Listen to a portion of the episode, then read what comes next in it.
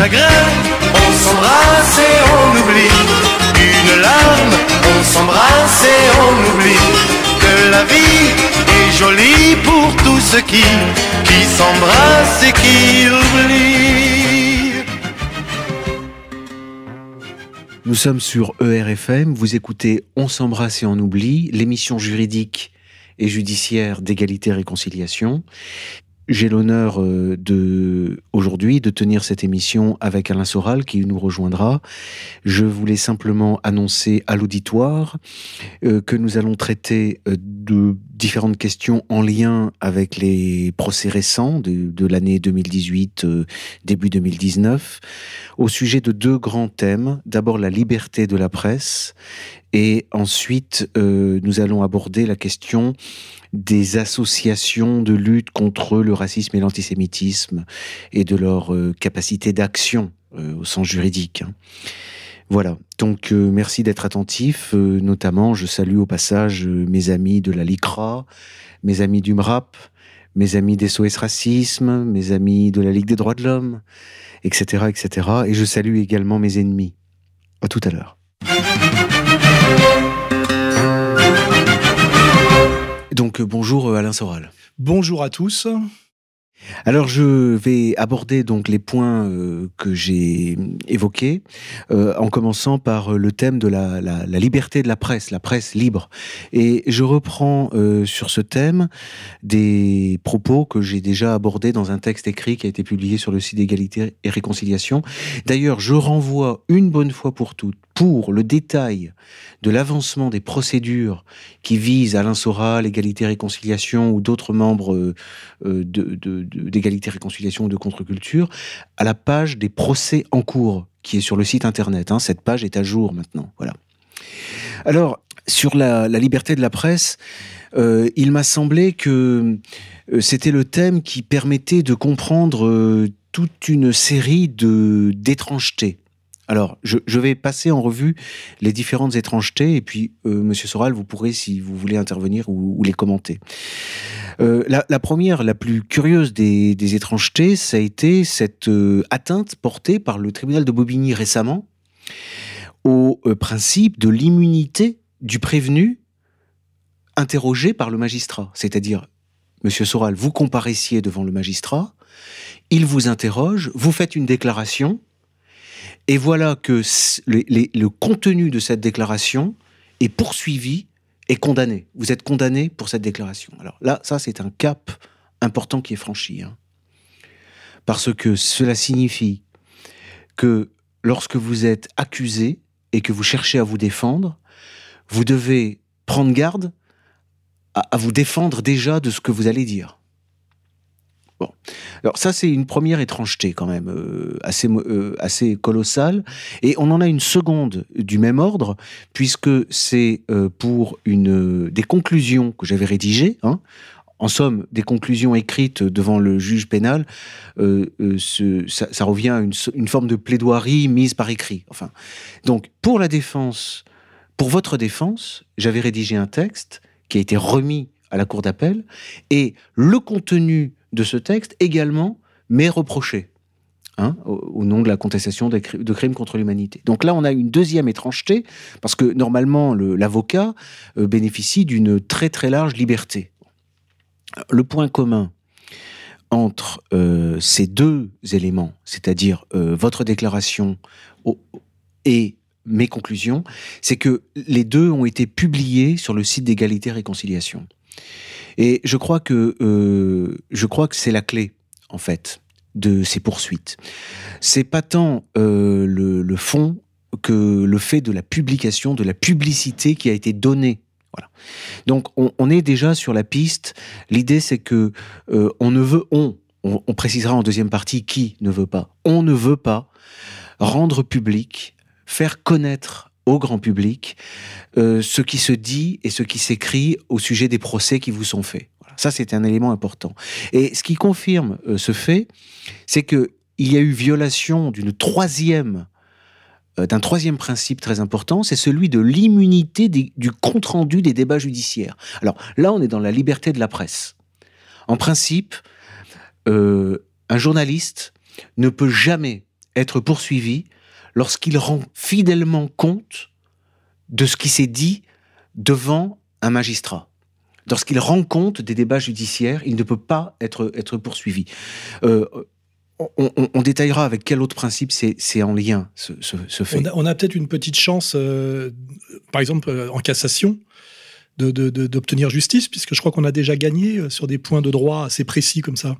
Oui, on a gagné. L'ennemi, d'une certaine manière, par, par son, comment, son jusque-boutisme, nous donne peut-être des, biscuits et des cartouches pour nous défendre sérieusement, c'est-à-dire sur le plan du droit, et gagner euh, ultérieurement. C'est peut-être ce qu'on peut espérer. Ce qui, ce qui, est, ce qui est frappant, c'est que euh, vos adversaires ne peuvent plus, je pense, euh, avouer euh, quels sont les principes qu'ils mettent en œuvre, parce que c'est absolument scandaleux. Donc nous, mon rôle, c'est de dans cette émission justement de, critiquer leur leur manœuvre et d'émettre une hypothèse.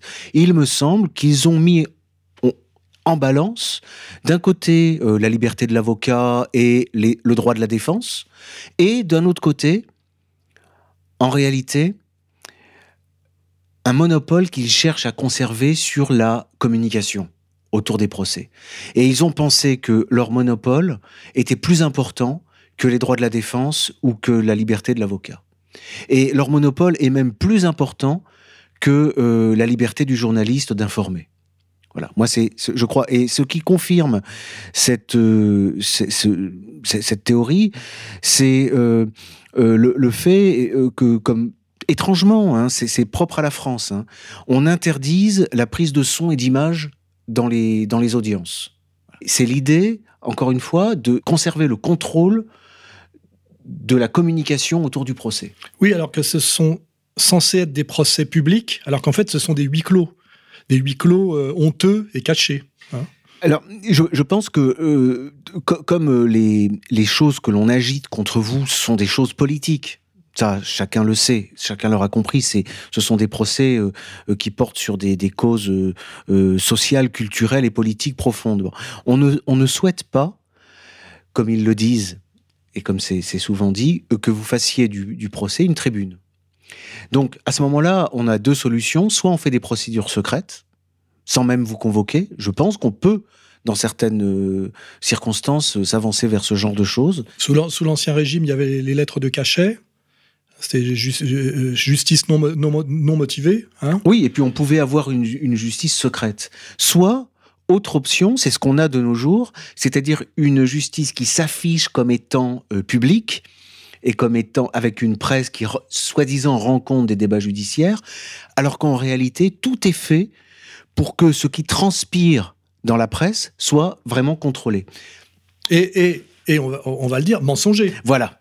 Ce qui permet au passage à la presse. S'il n'y avait pas le site d'égalité réconciliation, on ne saurait pas tout ça. On, croirait ce que dit la presse, comme par exemple le, fait monumental. Hein, euh, ça, on a déjà écrit là-dessus, et puis il y a eu plusieurs plaintes. On, vous prête le propos euh, d'avoir dit euh, entre le peuple juif et le reste de l'humanité, le combat ne peut être que génocidaire et total. Et ça, c'est un mensonge absolument flagrant, puisque ces termes-là ont été tenus par un Israélien qui s'appelle Itzhak Atia, directeur de l'école internationale de l'Institut Yad Vashem, propos tenus en 2003 dans Israël Magazine. Bon. Et malgré les démentis que, j'ai adressés aux, différents journalistes, à l'AFP, la, etc., malgré les droits de réponse qui ne nous ont pas été accordés, il continue hein, de répandre ce, ce propos qui, vise à, à, à, Alors, c'est-à-dire que le, but, c'est de faire croire que j'ai été condamné pour des propos que j'aurais tenus, alors que c'est des propos que je dénonce. Hein C'est-à-dire que là, on est dans dans ce, dont on parle souvent, inversion accusatoire caractérisée, et qui est, je dirais, euh, euh, volontaire et de mauvaise foi. Hein et, et, et pour, pour aller un peu plus loin, tous les articles qui sont sortis, qui reprennent ce mensonge, sont tous repris de l'AFP. C'est-à-dire qu'aujourd'hui, il n'y a pas de journalisme, il n'y a pas de pluralité de la presse. On se demande pourquoi on leur file des subventions. Ils reprennent tous intégralement le mensonge produit initialement par l'AFP. Hein il n'y a aucun effort de fait euh, de ce point de vue-là. Alors, comme ce mensonge est démenti par euh, des sites comme le site Égalité Réconciliation, euh, il s'agit absolument, comme ils le prétendent, de lutter contre les fake news. C'est voilà. Que- quelle meilleure position à prendre pour ceux qui colportent des mensonges et qui se livrent à la manipulation que de, de tenir la position de celui qui lutte pour la vérité et contre euh, euh, la désinformation et contre les fake news. Voilà. Rappelons aussi que euh, lors du procès qui a été attaqué dans un deuxième procès, puisque j'ai eu un procès sur un procès, Oui, ça fait des procès On en avait- cascade. oui. on avait obtenu que le juge visionne une vidéo qui était une succession de déclarations de rabbins francophones qui appelaient ouvertement à la haine, à la Troisième Guerre mondiale, euh, à l'esclavagisme des Goyes, etc. Eh ben, pour euh, euh, cette argumentation-là, j'ai été condamné pour incitation à la haine. Alors qu'en réalité, je dénonçais clairement des propos haineux de euh, religieux. Donc il y a le droit de critiquer la religion et les religieux. Donc je montrais que des religieux professaient une haine caractérisée et pour ça, j'ai été condamné pour incitation à la haine en vertu de hein, appartenance, etc. Donc là, il y a, y a quand même un- une inversion accusatoire totale et euh, une, euh, une distorsion, je veux dire, de, la logique à un point, euh, euh, je dirais, euh, inquiétant. Là, on peut parler du logos, c'est-à-dire que on raconte le contraire de la réalité et on tord la logique au point de l'inverser. Hein, C'est-à-dire qu'aujourd'hui, euh, je suis accusé de apologie de la haine parce que je dénonce une haine. Moi, j'avoue, j'avoue, hein, euh, franchement, avoir du mal à comprendre euh, pourquoi euh, y a-t-il ce besoin de mentir? Que- quel intérêt y a-t-il à mentir? Il, suffirait de reprendre certains propos euh, de votre déclaration exactement euh, euh, tenus.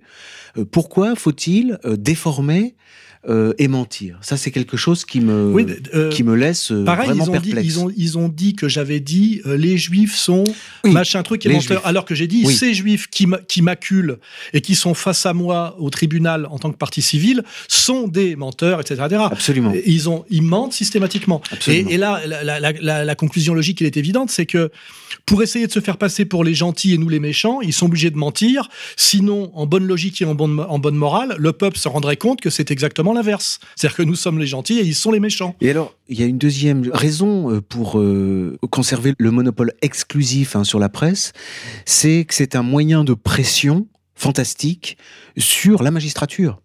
Que ce soit les magistrats du siège ou les magistrats du parquet. Et là, on a, une, on a eu une, une occasion. Alors, c'est toujours suite à, la fameuse audience des Cancrelats et de l'échiquier. Oui, je rappelle que à- au départ, ces procès qui, en- qui engendrent d'autres Oui, procès pour des sont sur des dessins humoristiques en période électorale dont je ne suis pas l'auteur, reproduits sur un site dont je ne suis pas euh, Oui, le directeur alors- de la publication Alors, revendiqué. puis- puisque vous le dites, j'en profite pour préciser que euh, c'est euh, quelque chose, une autre étrangeté, c'est que je, je n'ai pas d'autre exemple euh, de, de gens qui soient poursuivis pour être directeur de la publication, alors que la publication en question mentionne expressément, de manière parfaitement conforme euh, à ce que prévoit la loi, un nom. hein, pour le directeur de la publication, puisque pour le site d'égalité et réconciliation, il s'agit d'Alfredo Stranieri et de Germain Gueff. Bon. Ça, va, ça va au-delà de ça, puisque non seulement on dit que je suis le directeur de la publication de fait, alors que euh, euh, ce n'est pas moi euh, réellement, mais je suis condamné pour ne, parce que je refuse de l'être. C'est ça.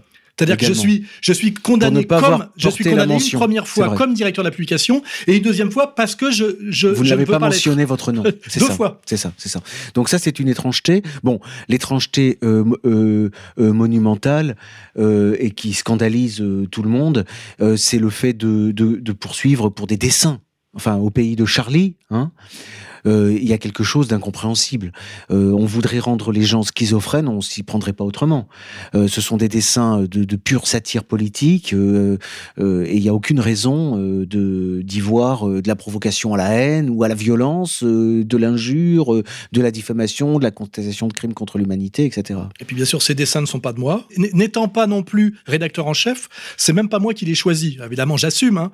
Et aussi, ce qui est très étrange, mais ça, vous me dites que c'est conforme à la loi, c'est que je suis condamné pour diffuser des dessins, alors que c'est pas moi qui les diffuse, et ces dessins eux-mêmes ne sont pas attaqués. C'est ça, c'est Oui, c'est-à-dire que étrange. on peut, c'est-à-dire que on, on vous attaque pour avoir, en tant que directeur de la publication de fait, pour avoir publié ses dessins. Oui, mais ces dessins Et- ne sont pas attaqués eux-mêmes. Non, l'auteur n'est pas attaqué. Non, c'est pas obligé ça. C'est-à-dire que Oui. je suis Oui. condamné pour, Pour avoir pour diffuser des dessins qui eux-mêmes ne sont pas condamnés ni attaqués. Enfin- Ce qui est très étrange en bonne logique. hein. Si euh, la condamnation est fondée sur le dessin lui-même, mais on n'attaque pas le dessinateur, mais celui qui a publié.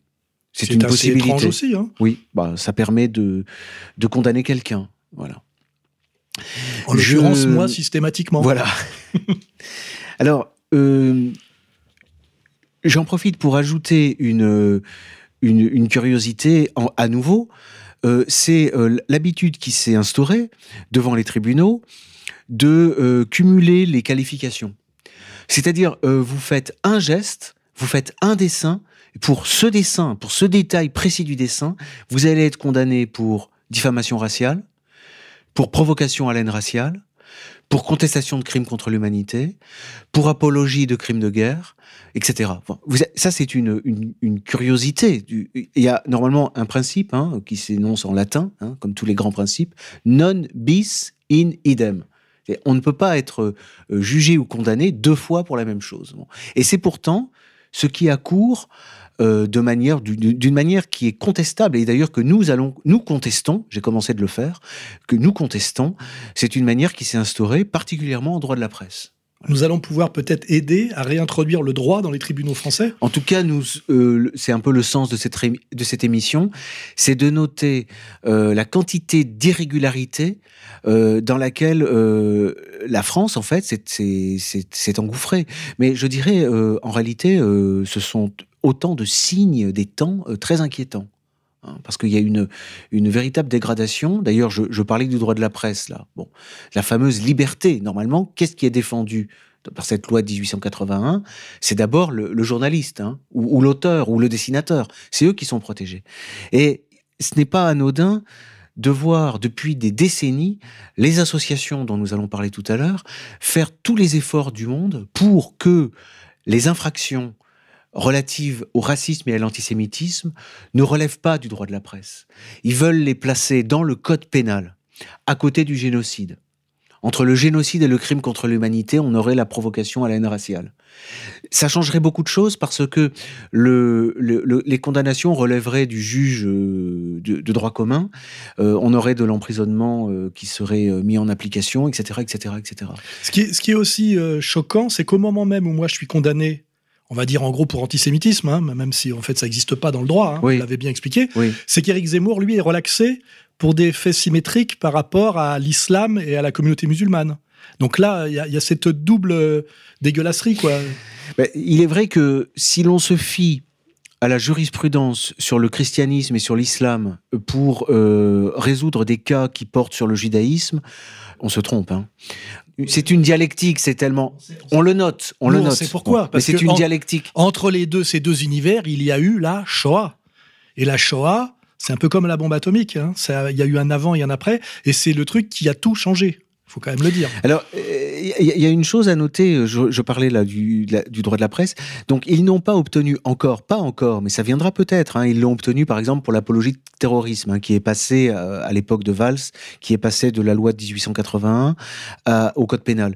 Ils ont quand même obtenu que au sein de la loi de 1881, favorable aux libertés de la presse, euh, il y ait comme une sorte d'îlot avec des règles spéciales, par exemple contestation de crimes contre l'humanité, provocation à la haine raciale, injure raciale, la prescription n'est pas de trois mois, Mais d'un an. mais d'un an. Voilà. Voilà une chose déjà qui change beaucoup de, de, de, de- de données. Bon, Il y, a, il y a comme ça d'autres règles euh, qui, qui, qui sont tombées. Donc en réalité, on, on est déjà dans le droit commun. hein. on n'est déjà plus dans la liberté de la presse. Et on peut parler de justice d'exception? C'est de ça qu'il s'agit en fait. hein. Et même on peut parler d'une forme de dictature en réalité, hein, quand on en est là. de, hein. de- d'effondrement de, de l'état de droit. d'état de droit et puis des libertés. quoi. C'est un pays dans lequel on n'a plus euh, de liberté, hein, tout simplement. Sans, sans parler de droits de l'homme. Enfin, comme je le, je le dis euh, parfois, on n'a pas attendu les droits de l'homme euh, pour avoir conscience de ce qu'était la liberté, quand même. Donc, on a parlé de la pression par la presse sur les magistrats du siège. C'est important parce que suite à- au procès Cancrela et Chiquier, euh, vous avez été relaxé pour le, pour le procès, pour le dessin Macron-Filoche. Bon. On peut, on peut d'ailleurs comprendre que j'ai été relaxé parce que si j'étais condamné, il fallait condamner aussi Philoche. Alors peut-être. J'ai été protégé par le, le gauchisme de Philoche. Peut-être. En tout cas, le magistrat avait, avait réussi à, à vous, à vous relaxer, puisqu'il s'agissait véritablement de satire politique. Il n'y avait rien d'antisémite de, de, ou de provocation. Il n'y avait aucune provocation à la haine de, quelque sorte que ce soit. Bon, relax. Bon. Mais alors là, les, les associations, et puis même d'autres qui n'étaient qui même pas partie prenante, ont été vraiment mauvais joueurs. Hein. Et ça s'est traduit par une tribune dans Libération. Libération, je rappelle, journal israélien d'une violence absolument incroyable à l'égard de ces magistrats, avec des menaces à peine voilées et des injonctions faites au parquet de faire appel.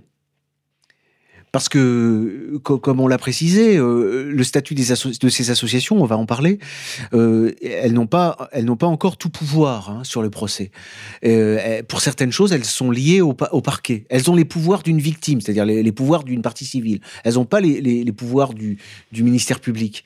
Donc, si elles font pas appel, ça veut dire que votre relax pénal est définitive. Elles peuvent faire appel en tant que partie civile, mais pas sur l'aspect pénal. Là, elles ont poussé le parquet à faire appel et il a fait appel. On peut, on peut rappeler la, phrase d'Aziza Notre justice à nous va passer. Lui, lui, il cache rien. Hein. C'est une phrase énigmatique. Euh. Donc voilà pour la, première euh, partie. Donc euh, ce qui vous est essentiellement reproché, c'est c'est la communication. On n'aime pas le site d'égalité et réconciliation, on n'aime pas les éditions contre-culture, euh, on n'aime pas euh, les conférences euh, organisées par ER. Et, dès le début, j'ai compris, c'est que en fait, ce qu'on n'aime pas chez moi, comme chez Dieudonné, c'est qu'on a dérapé en 2004, je crois, hein, et que contrairement aux autres, on n'a pas demandé pardon. C'est-à-dire, on a dit, euh, je n'ai pas dérapé selon moi, euh, j'ai exprimé une vérité euh, que j'entends juste sur le plan moral, conforme aux principes, etc. Et en fait, je suis, comment dirais-je, persécuté en permanence parce que je me défends. En fait, je ne devrais pas me défendre. Je devrais, et ils me le disent régulièrement, je devrais demander pardon. C'est-à-dire que normalement, ces procès sont faits pour que j'aille me prosterner. Ce ne sont pas des procès, ce sont des processus de prosternation. Et comme je ne me prosterne pas et que je me défends, je suis châtié euh, sur euh, avec on voit bien quand on voit la haine qui est en face, c'est à voir avec le blasphème. On voit que ça atteint une dimension religieuse et que le tribunal n'est qu'un médiateur en fait entre des on va dire des religieux et moi qui suis un blasphémateur. Hein oui, oui, c'est une analyse intéressante. Et alors, on ne veut pas que le public voit ah bah oui, parce que le public croit, lui, au droit positif, il croit à la laïcité, il croit à la République, il croit au, droit de l'homme. C'est pour ça qu'on a, on a même vu dans certains procès, comme le, par exemple le, premier appel du procès Klarsfeld, je rappelle que en deuxième appel, euh, vous avez été relaxé de l'apologie de crimes de guerre hein, pour l'affaire Klarsfeld. Mais lors du premier appel, je me souviens que des, des gros bras euh, filtraient l'entrée en fait, interdisait l'entrée à, Aux, gens qui n'étaient pas, que, eux ne connaissaient pas, et il faisait ce filtrage juste devant les gendarmes. Les gendarmes, c'est-à-dire qu'il y avait un premier filtre à passer avec eux, et ensuite on, avait le second filtre avec les gendarmes. C'est là qu'on voit la, hiérarchie en fait réelle entre les représentants de la République et les, représentants de la, et les représentants de la communauté qu'on n'a pas le droit de nommer. On voit bien que les représentants de la communauté ont autorité sur les représentants de la République. Et ce qui était impardonnable, c'est euh, pour le procédé Cancrela et euh, de l'échiquier d'avoir rempli la salle de vos partisans. Et, quelque chose qui a été considéré comme un blasphème euh, ultime, c'est que comme la communauté produit des islamologues régulièrement pour nous expliquer ce qui est bon et mauvais dans l'islam, je suis venu avec quatre judéologues, c'est-à-dire j'ai prétendu qu'il y avait aussi des judéologues, puisque je rappelle, on est sur la libre discussion des religions, euh, dans une société laïque, hein, où, le, droit, d'ailleurs je crois que Jakubowicz a bien dit qu'on on avait tout à fait le droit d'être judéophobe. Ce qu'on n'a pas le droit, c'est d'être antisémite. Mais là, c'est très compliqué de ne pas glisser de l'un à l'autre. Alors, à propos de l'antisémitisme, je, termine sur... Euh, je, termine, mais vous pourrez euh, compléter si vous voulez. mon, confrère Lilti, depuis plusieurs audiences, euh, fait référence au protocole des sages de Sion. Bon. Euh, et alors en plus, il y fait référence sans fournir dans les pièces euh, le texte. D'ailleurs, je m'adresse à lui, s'il voulait bien jouer le jeu du contradictoire jusqu'au bout, quand on invoque une pièce, il faut la fournir. Pourquoi est-ce qu'il ne fournit pas les pièces? Parce qu'il il, estime, il dit devant le magistrat, je n'ai pas besoin de les fournir, ils les connaissent. Donc, je suis censé, vous êtes censé connaître les protocoles de sage de Sion. Alors, ça m'a quand même, ça m'a quand même intrigué. Et du coup, grâce à Lilti, Stéphane Lilti, que je remercie au passage, je me suis un peu intéressé au protocole des sages de Sion. Et ce qui est connu, ce qui se dit, ce qui se sait, c'est que les protocoles sont euh, un, euh, comment dire, un plagiat. Ils ont été décrétés comme un faux dans un procès en Suisse à Bâle dans les années 30, c'est ça? Non, non, mais il y a euh, antérieur au protocole une œuvre de 1864 qui est l'œuvre d'un avocat qui s'appelle Maurice Joly. J-O-L-Y, et qui s'appelle Dialogue aux enfers entre Machiavel et Montesquieu. Et alors, moi, comme je suis un petit peu méthodique, euh, je suis allé chercher dans les protocoles de Sage de Sion quelque chose qui est rapport avec nos procès je ne l'y ai pas trouvé. J'ai comparé avec l'original, c'est-à-dire le dialogue aux enfers entre Machiavel et, Montesquieu. Et alors j'ai trouvé, alors moi j'utilise l'édition Paris Alia 1992, hein, qui fait 330 pages, j'ai trouvé page 104, cette petite perle. Alors c'est c'est Machiavel qui parle à Montesquieu. Alors Montesquieu, c'est vraiment le naïf le naïf, euh, gentil, euh, qui croit aux droits de l'homme, etc. Enfin, avant la, avant la, lettre. Et Machiavel, lui, c'est, il démasque, il dénoue tout, il démasque, il dit la vérité des choses, il dit mais non, euh, enfin, sans scrupule, machiavélique. Voilà ce que dit Machiavel. Il dit, Machiavel explique que on va contrôler la presse de toutes les façons. Et il évoque ce passage-là. Il dit, et n'espérez pas. je, rappelle ce passage, bizarrement, n'est pas dans le protocole des sages de Sion, hein, mais il est dans l'original. N'espérez pas agiter l'opinion par des commentaires sur les débats judiciaires. Je vous en défends le compte-rendu. Est-ce que c'est pas extraordinaire? C'est-à-dire que Machiavel, hein, dans le, ce qui fait le, le, protocole des sages de Sion euh, euh, archaïque, avait euh, anticipé le fait que euh, des, critiques politiques mal intentionnées pourraient se servir du compte-rendu des débats judiciaires pour agiter l'opinion. Et dans la législation de Machiavel, il était absolument interdit de se livrer à ce genre de, de choses. Voilà.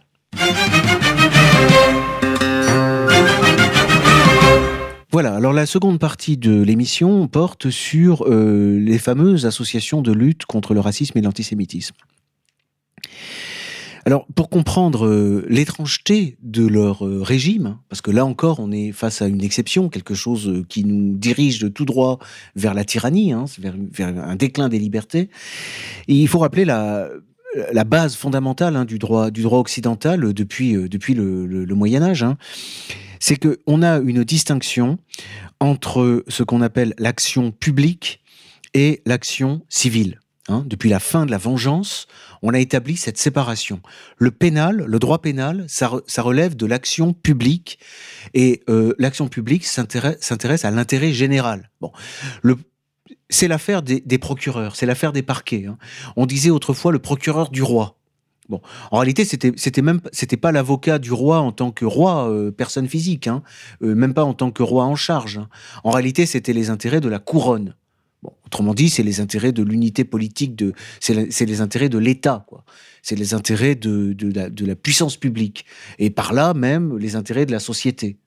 Ça, c'est l'action publique qui relève du euh, ministère public. Hein. C'est un, une hiérarchie de magistrats euh, d'ailleurs, il faudrait creuser sur leur statut et leur histoire, hein, parce que ça pose toujours des problèmes d'indépendance par rapport au pouvoir politique, hein, cette, cette hiérarchie. Et à côté de ça, on a l'action civile. Bon, l'action civile, c'est euh, l'intérêt particulier d'une personne victime en particulier. D'ailleurs, en principe, cette victime, elle ne va pas se plaindre devant le juge pénal. Hein. Euh, son juge naturel, c'est le juge civil. Elle fait un procès, elle demande réparation. Il se trouve qu'on lui accorde euh, d'aller devant le juge pénal et même de déclencher le procès pénal. C'est-à-dire qu'elle peut, la victime, partie civile, peut, en se constituant partie civile, forcer le parquet à agir. Voilà les, deux domaines. Longtemps, on a refusé à euh, des collectifs ou même à des particuliers de défendre des intérêts, disons qu'on dira euh, vaguement euh, collectifs. Corporatistes? Alors, il y avait le problème des corporations, il y avait le problème des syndicats, mais là, c'est plus, par exemple, la défense des mœurs, par exemple. Vous voyez, on a, on a longtemps. Là, on est dans la défense des intérêts communautaires, en fait. Alors, justement, c'est de ça que on va parler parce que c'est comme ça que ça peut apparaître, mais d'après la législation, c'est pas exactement ça. Mais j'insiste sur le fait que longtemps, et d'ailleurs en principe dans notre droit, les actions comme les actions de la LICRA, les actions du MRAP, etc., sont par principe normalement interdites. Il y a quelque chose d'illégal, enfin, ou d'illégitime. Et voilà l'argument. Quand les associations, là je vous lis euh, un extrait d'un ouvrage de doctrine, hein, Merlévitu, hein, Merlévitu 1973 quand les associations prétendent invoquer un intérêt, parce que la règle, c'est Démolombe qui la disait, hein, pas d'intérêt, pas d'action. Quand les associations prétendent invoquer un intérêt justifiant leur action, c'est en réalité l'intérêt général qu'elles visent. Et celui-ci trouve déjà dans le ministère public un représentant officiel. Voilà. On ne connaît pas d'autre intérêt que l'intérêt général et l'intérêt particulier. Et euh, bien des associations de défense se situent en fait dans une sorte de zone grise entre les deux. Elle ne trouve pas place dans le droit français. Oui, c'est-à-dire que c'est des corps intermédiaires. C'est des formes de, corps intermédiaires. Euh, et communautés. Communautés, corps intermédiaires qui n'existent pas normalement. Parce Alors, que rien qui, entre l'individu et l'État. Qui n'ont pas d'existence avérée. J'ai cherché euh, euh, d'autres formules doctrinales. Euh, pour dire, euh, pour dire la même chose, mais c'est très simple. Soit c'est un intérêt particulier, et alors là, il faut qu'elles apportent, qu'elles montrent que elles, soit personne physique, soit association, personne morale, elles subissent un dommage. Où est le dommage? Où est la, même la souffrance hein? Euh, C'est ce qu'on appelle un intérêt personnel direct. Hein sinon, alors c'est l'intérêt général, c'est l'intérêt général, c'est l'ordre public, c'est les bonnes, sont les bonnes mœurs. mais alors à ce moment-là, c'est le procureur de la République qui s'en occupe. Et alors, c'est seulement depuis 1972 et la fameuse loi Pleven que euh, euh, des associations qui, dans leur objet, se consacrent à la lutte contre le racisme et l'antisémitisme, sont admises. Mais alors, voyez, c'est un statut très bâtard. On a compris qu'en réalité, pour le droit français, d'après les lunettes du droit français, elles vont défendre un intérêt général. L'intérêt général, en l'occurrence, c'est la loi ce sont toutes les lois qui euh, luttent contre, qui prévoient la lutte contre le racisme et l'antisémitisme. C'est tout ce qui concerne l'injure raciale, la provocation raciale, à la haine raciale, bon, euh, le, la diffamation raciale, etc. Parce que ça porte atteinte à la paix publique, on va dire. Oui, il y a une idée d'intérêt général derrière tout ça, oui. Mais leur statut, euh, c'est consiste à exercer les droits de la partie civile. Donc elles défendent, on va dire, une portion de l'intérêt général et elles le font en tant que partie civile. Bon, c'est un statut euh, très euh, dangereux en réalité, hein, parce que, euh, par exemple, quand elles demandent des réparations, ça ne va pas être analysé comme une peine d'amende, ça va être analysé comme des dommages et intérêts comme une victime qui veut réparer sa jambe cassée. Parce que ça s'additionne aux, peines d'amende, hein. on a les deux. Hein. Et, c'est ça qui est irrégulier. C'est que non seulement le parquet obtient, condamnation pour une amende, mais les associations obtiennent réparation. Et on ne tient pas compte, pour euh, notamment la question du cumul des peines, de l'ensemble des sommes qui sont astronomiques. Vous êtes condamné par exemple à 2000 euros, mais euh, les parties civiles, euh, toutes confondues, reçoivent 20 000 euros. Oui, parce que chacune touche la réparation. Elle ne se, partage pas la somme, elle touche chacune la somme. Et souvent, elles sont la même chose démultipliée. Alors, hein c'est le même intérêt collectif, c'est le même intérêt général, c'est la même lutte contre le racisme et l'antisémitisme, mais euh, il, y a de manière... Euh, le, nombre des associations est absolument euh, sans limite.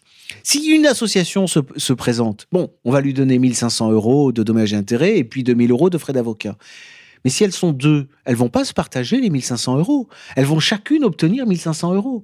Et c'est par cette magie de multiplication des petits pains que vous avez euh, parfois une dizaine d'associations. Moi, j'en ai sept souvent. Avec, 7, euh, on Là- peut en avoir jusqu'à 10. Ouais, ouais. euh, Et là aussi, les journaux mentent. Parce que général, ils donnent que l'amende à laquelle j'étais condamné Absolument. par l'État. absolument. Et ils disent il a pris 4 000, alors qu'en réalité, Oui. c'est- c'est 30 000. Ou, ou il a pris un an, par exemple, comme pour le procès de Bobigny, il a pris un an de prison, alors qu'il y a également 16 250 euros de, de condamnation pécuniaire. Voilà.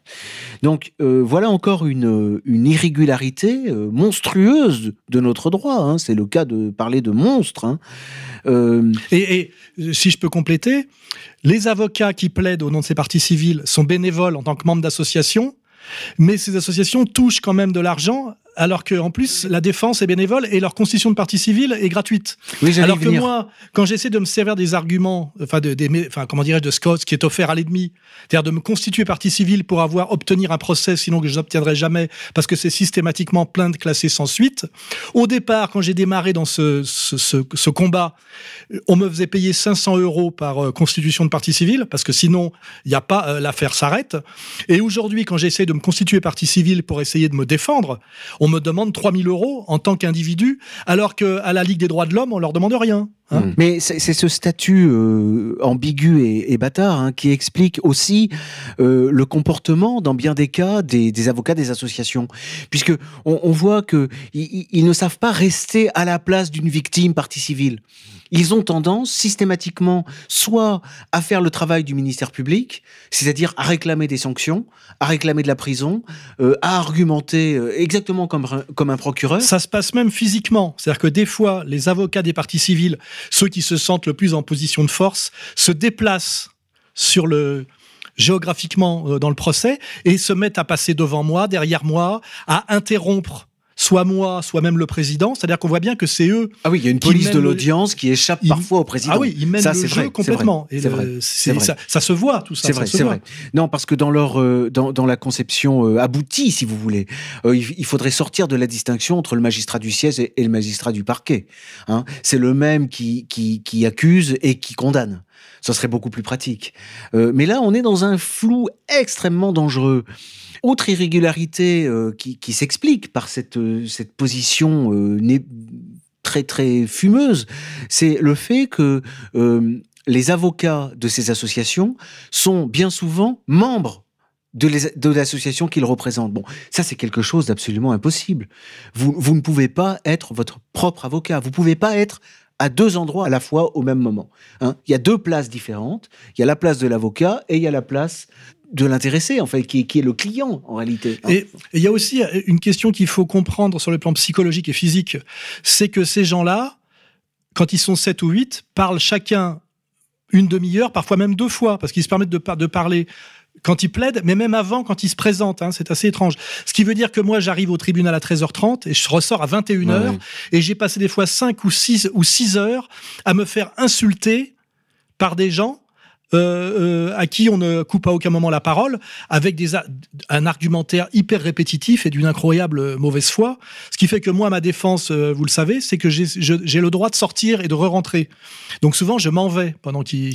Et, et d'ailleurs, le juge, parfois, me dit, si vous partez, vous n'avez pas le droit de revenir. Il, il y a un abus là de droit. Et je Ouais, dis, si, j'ai le non, droit. ça a été rectifié, ça. Et maintenant, je, pour que ça se calme un peu, et puis pas, parce que c'est nerveusement insupportable hein, de se faire insulter, diffamer euh, par sept ou huit avocats successifs de très mauvaise qualité qui répètent la même chose des fois pendant une demi-heure ou trois quarts d'heure volontairement pour m'épuiser nerveusement et me faire sortir de mes gonds. Parce qu'en fait, le but, c'est pas de, condamner une haine, c'est de vous pousser à la haine, en réalité.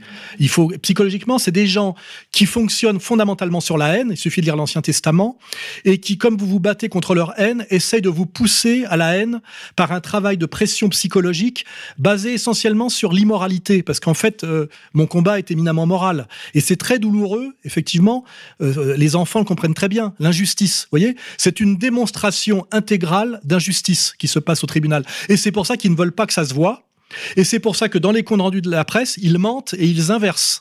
Parce qu'en réalité, nous sommes là, euh, le mot est, est- est- est vraiment celui-là, dans un processus d'injustice totale. Alors, ce qui est très grave, ça rejoint ce qu'on disait en première partie, c'est que grâce à la pression que la presse et les médias exercent euh, sur la magistrature, pression exercée par euh, ces associations, ils sont assurés, mais à tous les coups, que quand ils estiment opportun de poursuivre quelqu'un, donc quand ils déclenchent les poursuites, ils sont assurés que ces poursuites euh, soient euh, jugées opportunes.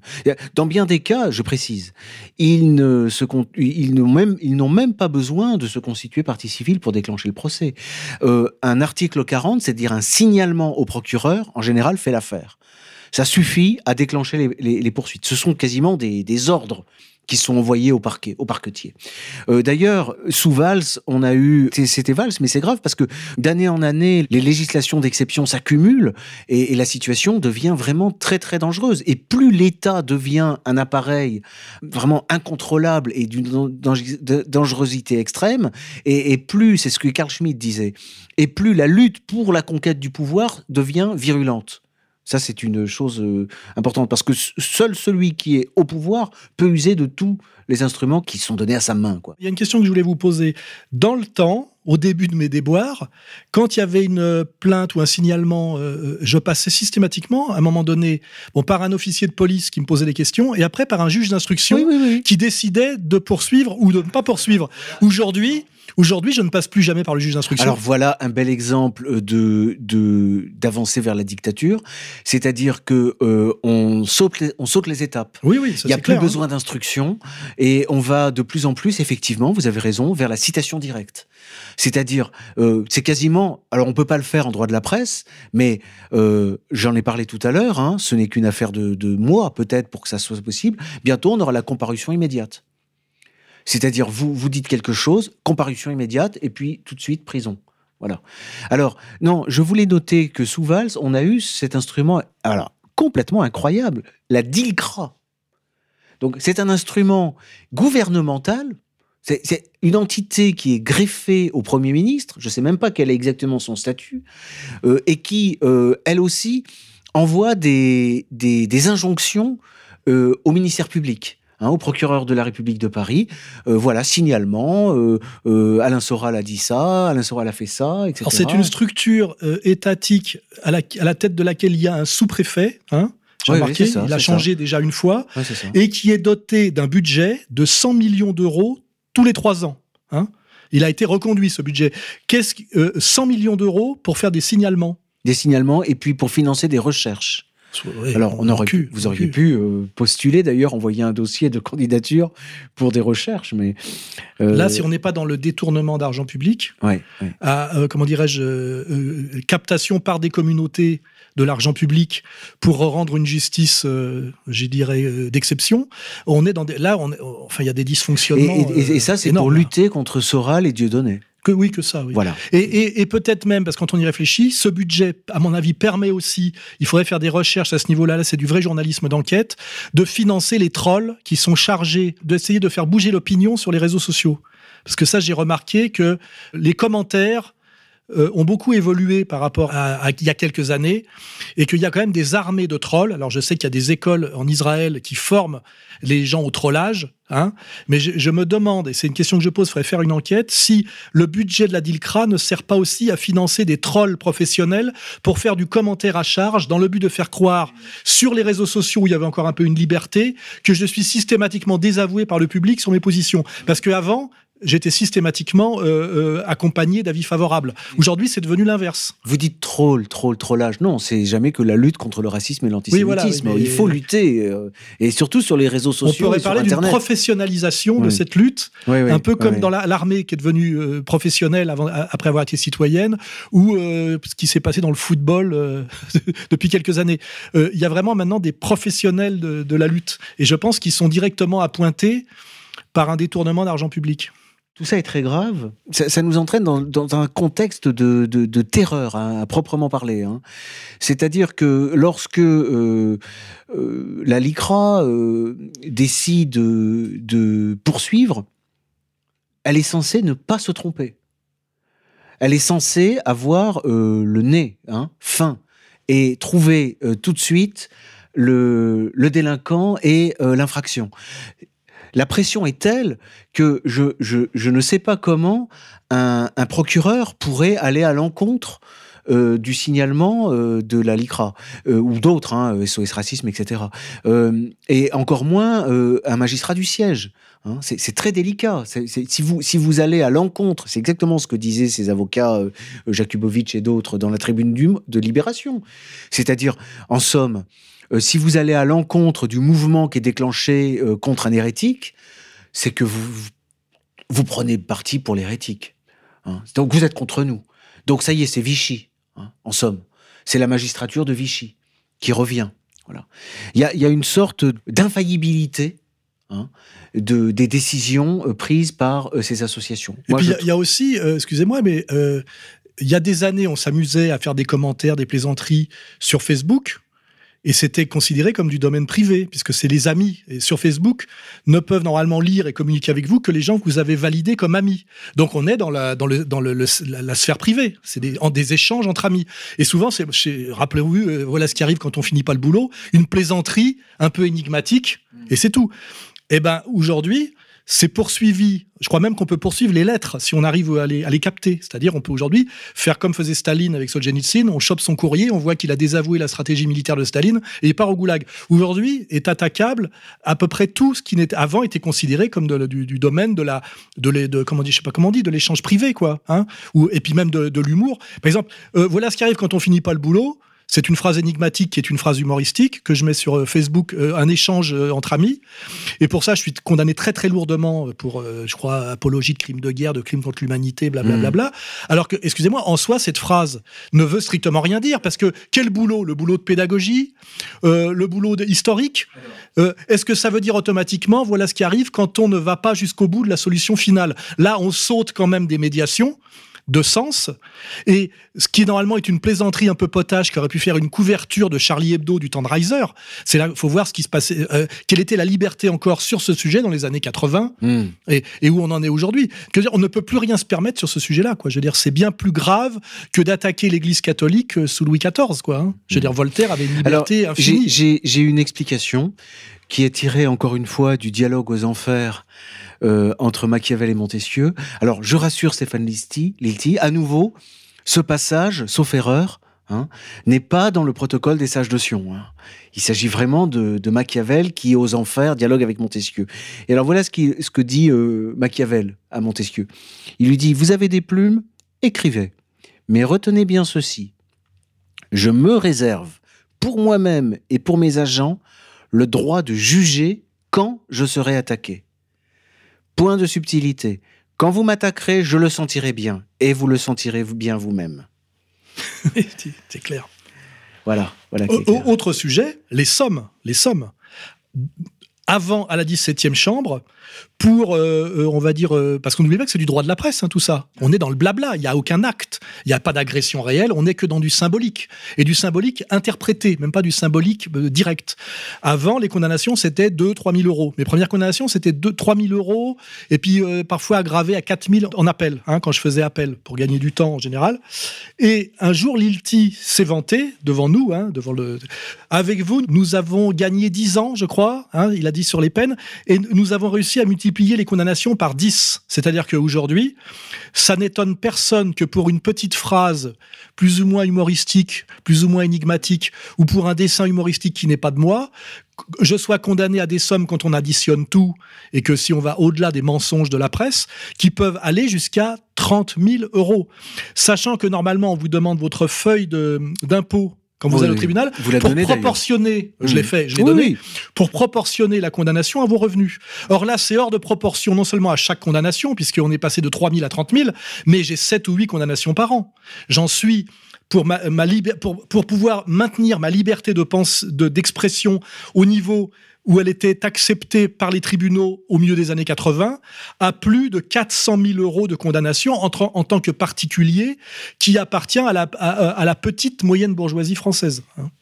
Oui, on pourrait, on pourrait remarquer que avec vous, comme peut-être avec Dieudonné et quelques autres, on n'est plus réellement dans euh, la procédure pénale et dans le droit de la presse même. On n'est plus dans la procédure pénale. Il s'agit, mais ils le disent d'ailleurs, hein, il s'agit de vous éliminer et de vous faire taire. D'ailleurs, les expressions qui ont été employées, c'est la peur a changé de camp. Voilà. ça. Hein, la peur. La peur va changer, doit changer de camp. Et puis, c'est pas euh, un concept qui a à voir avec la justice. La, hein, peur, hein. a changé de camp. C'est très très curieux ce concept de camp. Il y aurait, il y aurait deux, trois camps. Moi, je, ne les vois pas. Euh, et puis, alors, qui a peur? Enfin, euh, qui fait peur à qui? Enfin, j'avoue que ça m'a complètement. Moi, je, ne comprends pas. Bah, où on comprend, mais on n'ose pas comprendre. Hein je peux pas me permettre de comprendre personnellement grand chose. J'ai l'impression qu'on est passé quand même par glissement successif du, du droit d'une démocratie avancée à, à, la loi telle qu'elle est conçue dans l'Ancien Testament. Hein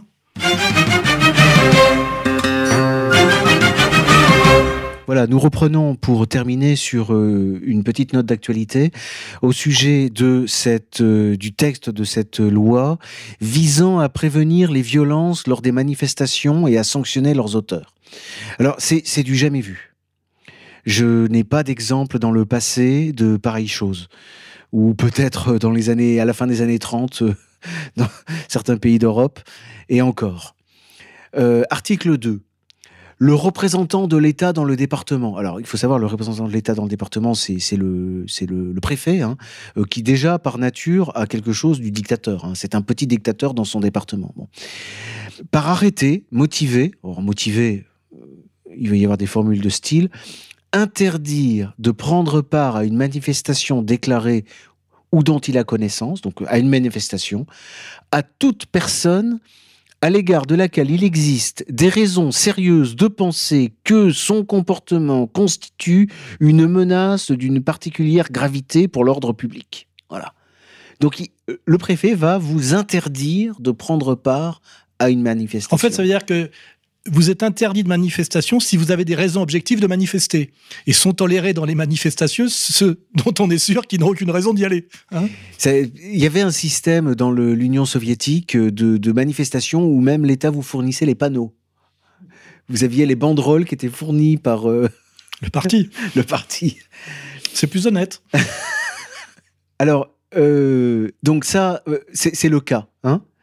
Euh, donc interdiction, euh, alors euh, ou bien qui par son comportement, son comportement constitue une menace d'une et qui soit s'est rendu coupable à l'occasion d'une ou plusieurs manifestations sur la voie publique, des infractions. Alors là, il y a une liste de textes. Alors il faudra aller voir de quelle infraction il s'agit. Soit appartient à un groupe ou entre en relation de manière régulière. Alors par exemple, si vous allez sur un groupe Facebook, j'imagine, vous entrez en relation de manière régulière avec des individus incitant, facilitant ou participant à la commission de ces mêmes faits. Voilà. Et le, préfet, donc le représentant de l'État dans le département, peut, par l'arrêté mentionné au présent article, euh, imposer à la personne concernée par cette mesure de répondre au moment de la manifestation aux convocations de toute autorité ou de toute personne qualifiée qu'il désigne. Voilà, donc vous êtes convoqué au moment où la manifestation commence, vous êtes convoqué. Et alors, évidemment, euh, on est au pays des droits de l'homme, cette obligation doit être proportionnée au comportement de la personne. Évidemment, ce sera proportionné.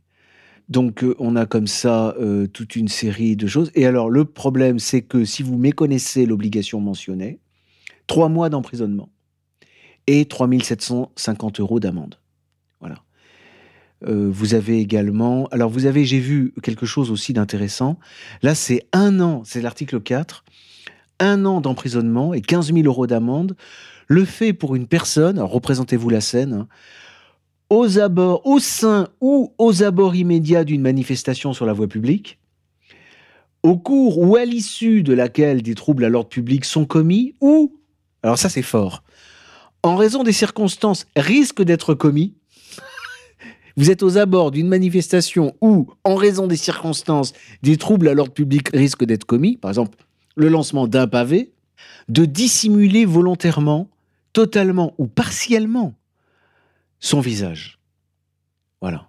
Ce qui serait marrant, c'est si ça s'était voté par le Parlement vénézuélien et Maduro en ce moment, euh, toutes les démocraties occidentales pousseraient les hauts cris sur la dictature qui est devenue le Venezuela, bien évidemment. Hein.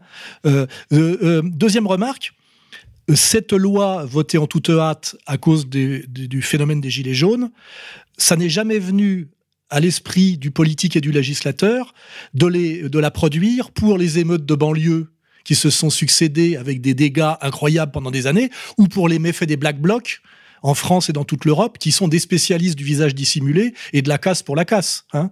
Ce n'est fait que pour les Gilets jaunes, qui sont quand même euh, des travailleurs français en souffrance qui se battent pour des raisons profondément politiques, alors que les enfants de la moyenne bourgeoisie des Black Blocs se battent pour le plaisir de se battre. Quant aux délinquants euh, de, banlieue, il faut le dire aussi, ils se battent pas pour des raisons politiques non plus.